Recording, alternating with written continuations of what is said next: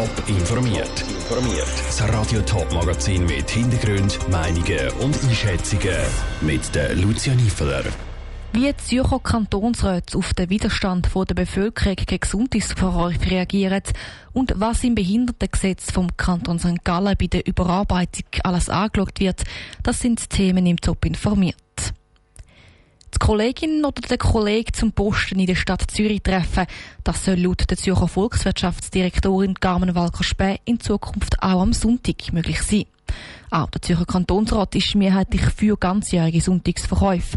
Jetzt zeigt aber eine aktuelle Umfrage von Sotomo, wo der Tagesanzeiger veröffentlicht hat, dass die Stadtzürcher Bevölkerung keine Lust hat zum Shoppen am Sonntag.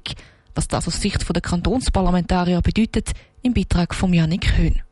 Knapp 60 Prozent der Stadtzürcherinnen und Stadtzürcher haben bei der Umfrage Sonntagsverkäufe abgelehnt. Es sind vor allem Wählerinnen und Wähler von linken Parteien, die sich schon im Zürcher Kantonsrat gegen die Öffnungszeiten am Sonntag wehren.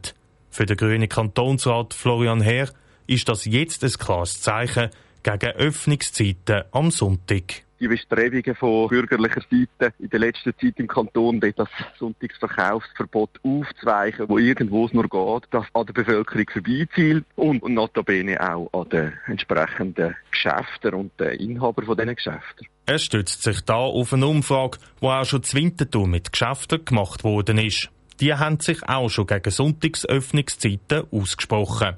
Das sehen die Bürgerlichen anders. Die ganze Öffnungszeitdiskussion nur aufs Resultat der Stadtzürcher Bevölkerung abzustützen, sei falsch. Der Tourismus sei auch immer wieder thematisiert worden, sagt der FDP-Kantonsrat Christian Schukkan. Touristen hat man natürlich jetzt in dem Sinne nicht gefragt, wie sie das sehen würden. Das ist jetzt einfach die Stadtzürcher Bevölkerung und es ist natürlich dann auch eine Frage von, was für Auswirkungen hat das für die Wirtschaft. Wir haben die Situation, dass beispielsweise im Hauptbahnhofgeschäft offen haben dürfen und 10 Meter dann eben nicht. Das gibt auch eine Ungleichbehandlung. Gleichzeitig findet der Christian Schukkan, dass die Sonntagsverkäufe im November und Dezember kurz vor Weihnachten recht besucht und beliebt sind. Das spreche wieder für Sonntagsöffnungszeiten. Der grüne Florian Herr findet das Argument mit dem Tourismus hingegen zu wenig greifend und hofft, dass sich der Regierungsrat das Resultat von der Stadt Zürcher zu Herzen nimmt. Diskussionen dürften aber weitergehen.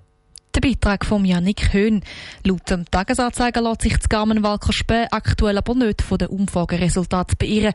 Es müsse einfach weiter Überzeugungsarbeit geleistet werden, damit die Sonntagsverkäufe auf mehr Gegenliebe stoßen. Es kommt aber nicht nur von der Stadtzürcher Bevölkerung, sondern auch vom Stadtparlament ein kalter Wind entgegen. Das hat sich vorgestern sehr kritisch gezeigt gegenüber den vier Sonntagsverkäufen, die es jetzt schon gibt. Menschen mit Behinderung stehen im Alltag immer wieder vor Herausforderungen. Sei es ein Steigen vor der Gemeinsverwaltung oder komplizierte Sprache in einem wichtigen Dokument. Aber auch Eltern von Kindern mit einer Behinderung sind gefordert, weil es nicht immer das richtige Betreuungsangebot gibt. Der Kanton St. Gallen hat sich das zu Herzen genommen und überarbeitet darum sein Behindertengesetz. Was es genau für Anpassungen gibt, im Beitrag von der Vivienne Sasso. Das aktuelle Behindertengesetz vom Kanton St. Gallen ist aus dem Jahr 2013 und hat also schon neun Jahre auf dem Buckel. Weil die Schweiz in dieser Zeit unter anderem die UNO-Behindertenrechtskonvention unterzeichnet hat, ist es für den Kanton Zeit, das Gesetz anzupassen. Der wichtigste Aspekt ist dabei die Finanzierung, erklärt die zuständige St. Galler Regierungsrätin Laura Bucher. Wir möchten unser Finanzierungssystem weiterentwickeln zu einer Subjektfinanzierung. Das heißt, wir möchten den Menschen und seine Bedürfnisse ins Zentrum stellen bei der Finanzierung und ausgehend von den Bedürfnissen, die ein Mensch mit Behinderung hat, möchten wir auch die Finanzierung anpassen. Das bedeutet auch, dass das Angebot für Menschen mit Behinderungen sich muss ändern muss. Ein zweiter zentraler Punkt ist, dass die rechtliche Gleichstellung der Betroffenen im Gesetz verankert wird. Menschen mit Behinderung haben die gleichen Grundrechte wie Menschen ohne Behinderung. Im Alltag ist das aber nicht immer gegeben. Zum Beispiel, wenn es um die Sprache geht. Es geht darum, dass man leichte Sprache, einfache Sprache verwendet, aber es geht auch um visuelle Sachen. Es geht auch im Alltag um bauliche Hindernisse, wo Menschen mit Behinderung oft damit konfrontiert sind. Also das Feld ist da sehr groß. Der Kanton muss darum prüfen, wo es in Sachen Gleichstellung noch Luft nach oben gibt. Das Gesetz bezieht aber nicht nur erwachsene Menschen mit Behinderung ein. Auch die Eltern von Kindern mit einer Behinderung sollen von der Überarbeitung profitieren, sagt Regierungsrätin Laura Bucher.